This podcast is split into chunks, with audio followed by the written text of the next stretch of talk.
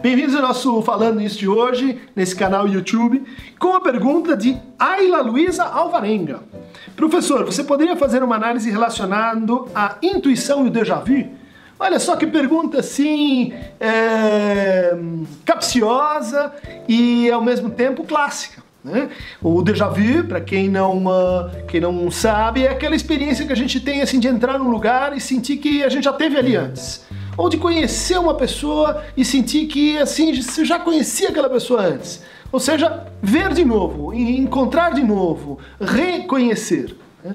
É, isso é um grande tema para algumas religiões. Né? Isso inspirou toda uma discussão no Freud sobre a telepatia e um pequeno texto dele né, sobre o déjà reconté e o déjà vu onde ele tenta explicar o que acontece nessas uh, situações. Segundo Freud, a gente teria uma espécie de eh, engasgo no processo que vai articular os nossos traços de representação, os nossos traços perceptivos de representação, com os nossos traços auditivos, sensoriais, representacionais, no sentido mais extenso. Então é como se eh, a gente percebesse algo, mas aquilo não se integrasse com o resto do nosso conjunto da vida psíquica. Como se aquilo ficasse pendente, como se aquilo ficasse recalcado. Isso é um exemplo para falar de uma das formas do recalque, né? em que a gente olha, mas não vê, em que a gente ouve, mas não escuta, em que a gente percebe, mas não, mas não cai a ficha. Né? Então isso fica em pendência até o momento em que aparece um outro estímulo sensorial ou perceptivo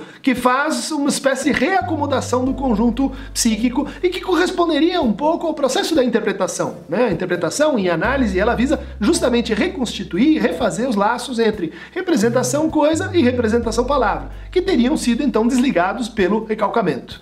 Então, é esse o déjà vu, né, uma explicação materialista do déjà vu que a gente vai encontrar no Freud, tentando dar conta de uma experiência muito interessante, muito bacana no nosso cotidiano, que é esse assim reencontro. Para muitos, essa experiência do reencontro estaria assim na, como uma condição da experiência amorosa. Né? É, nunca te vi, mas eu sempre te amei. Quando te encontro é como se a gente tivesse passado a vida junto. Como é que isso acontece? Bom, em função dessa pessoa que entra transferencialmente na nossa vida, rejuntando, né, reunindo traços de percepção e, portanto, traços de desejo que estavam em pendência. Quem quiser e se interessar mais sobre isso, leia o texto do Freud, Déjà vu, Déjà reconté. E quem quiser acompanhar mais o Falando Nisso, basta clicar no Aqueronta Movebo e receber em primeira mão o nosso Falando Nisso.